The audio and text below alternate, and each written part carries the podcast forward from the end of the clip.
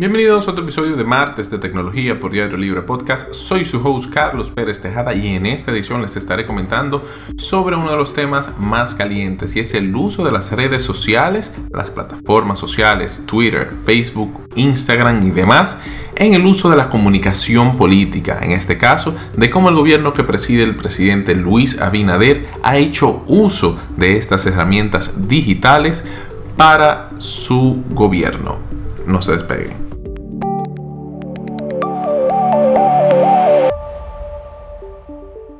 Y es que el presidente Luis Abinader se acerca a cumplir su primer año de gobierno, y al igual que en campaña durante los pasados 12 meses, las plataformas sociales son la herramienta aliada dentro de la estrategia de comunicación de la Casa de Gobierno y sus representantes. Pero,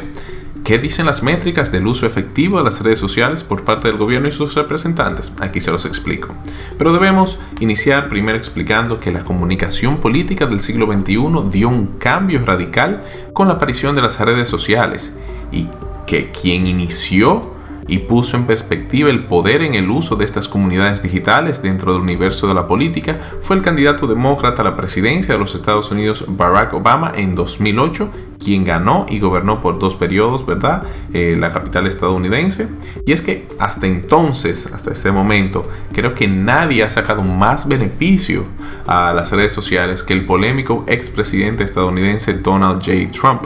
quien junto a su equipo de comunicación se beneficiaron de los huecos en la seguridad y las políticas de uso de la data de los usuarios que almacenan estas plataformas eh, sociales y que este hecho llevó al controversial caso de Cambridge Analytica que cambió por completo el panorama de la comunicación política y el uso de las redes sociales.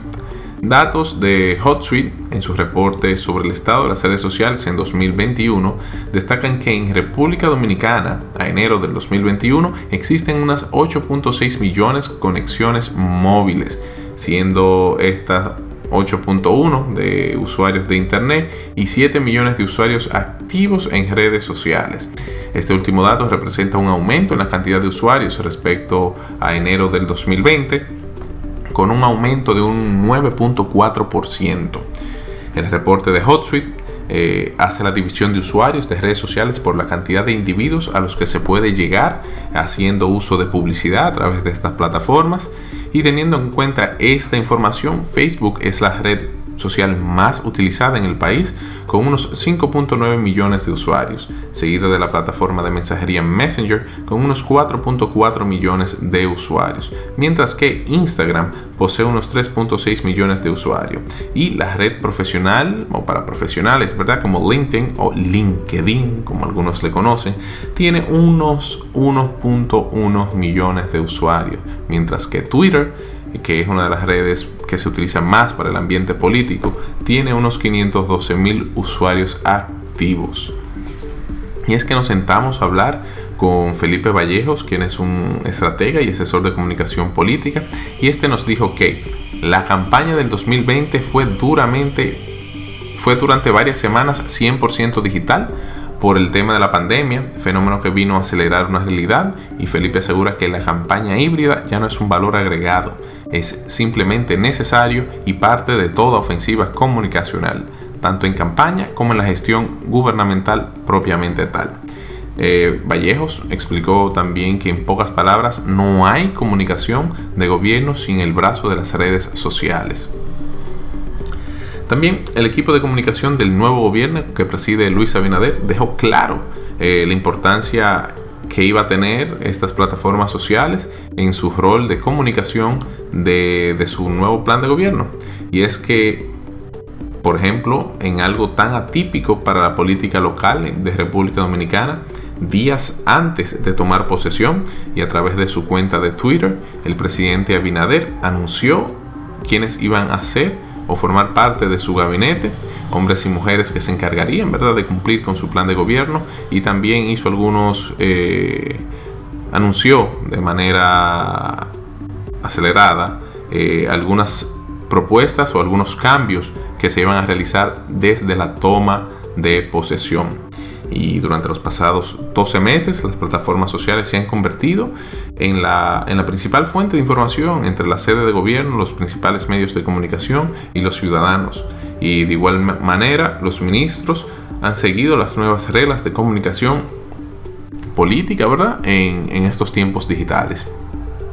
Vallejos también destaca que dentro de los puntos fuertes del primer año de gestión en términos de comunicación política se encuentran el uso de las redes sociales eh, y los esfuerzos que se hacen a través de videos eh, y otras plataformas audiovisuales como Instagram o Twitter y YouTube eh, que colocan una perspectiva un poco más institucional. Al preguntarle sobre los puntos a mejorar por la actual administración en términos de comunicación política, Felipe Vallejos destacó que por un lado está la velocidad con la que se publican los contenidos, la cual no va a la misma velocidad de los acontecimientos, y puso de ejemplo decretos que emite la Casa de Gobierno, los cuales circulan por varios minutos de manera no oficial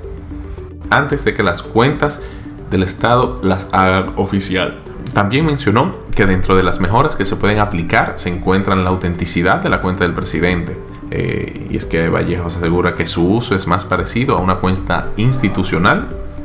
y lo cual no es el caso de, quien es la primera dama que, o, el ministro de Medio Ambiente y Recursos Naturales, Orlando Jorge Mera, o el director de, aduanas, eh, Eduardo Sanz, donde se nota que en ocasiones son ellos mismos los que suben los contenidos y tienen una interacción de tú a tú con los usuarios. Eh, datos levantados, por ejemplo, por el científico Darían Vargas durante la fecha de mayo a junio del presente año,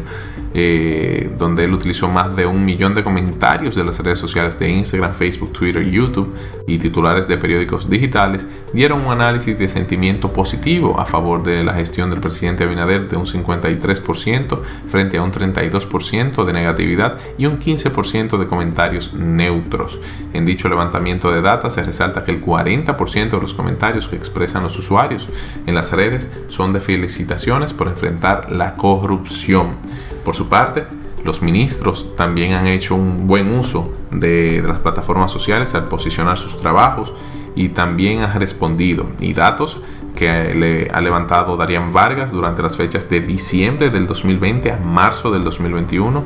eh, donde utilizó más de 2 millones de comentarios los funcionarios con mejor valoración hasta la fecha son Eduardo Sanz Lobatón, director de la Dirección General de Aduanas, con un 82% de comentarios positivos en redes sociales, seguido por Adolfo Pérez León del programa Promese con un 74%, mientras que Orlando Jorge Mera, ministro de Medio Ambiente y Recursos Naturales, posee una valoración positiva de un 68%. Eh, la lista la completa la vicepresidenta de la República, Raquel Peña, con un 60%, y el ministro de Turismo, David Collado, con un 58%. Y durante ¿verdad? el pasado año, eh, el posicionamiento de, que este es un gobierno que escucha a la gente eh, se ha quedado marcado. Y Darían Vargas lo pone de manifiesto al asegurar que durante sus su levantamientos de datos ha encontrado de que los principales ministerios y la Policía Nacional siempre están vigilantes a las redes sociales y estas dan respuesta rápida a los temas que preocupan los ciudadanos. Vargas termina diciendo que si podemos destacar que este gobierno está utilizando las redes sociales como nunca otro gobierno las había utilizado y dice que cuando las redes son utilizadas para el bien del pueblo, todos nos beneficiamos. Aquellos que no pueden ver a una persona, a un ministro o visitar el Palacio Nacional pueden al alcance de un clic externar lo que está pasando y recibir auxilio. En definitiva, las plataformas sociales se han convertido en un aliado para los jefes de estados y los gobiernos para externar comunicaciones oficiales a los ciudadanos, pero a su vez esto le ha dado un arma a los ciudadanos para comunicarse de manera directa con las autoridades.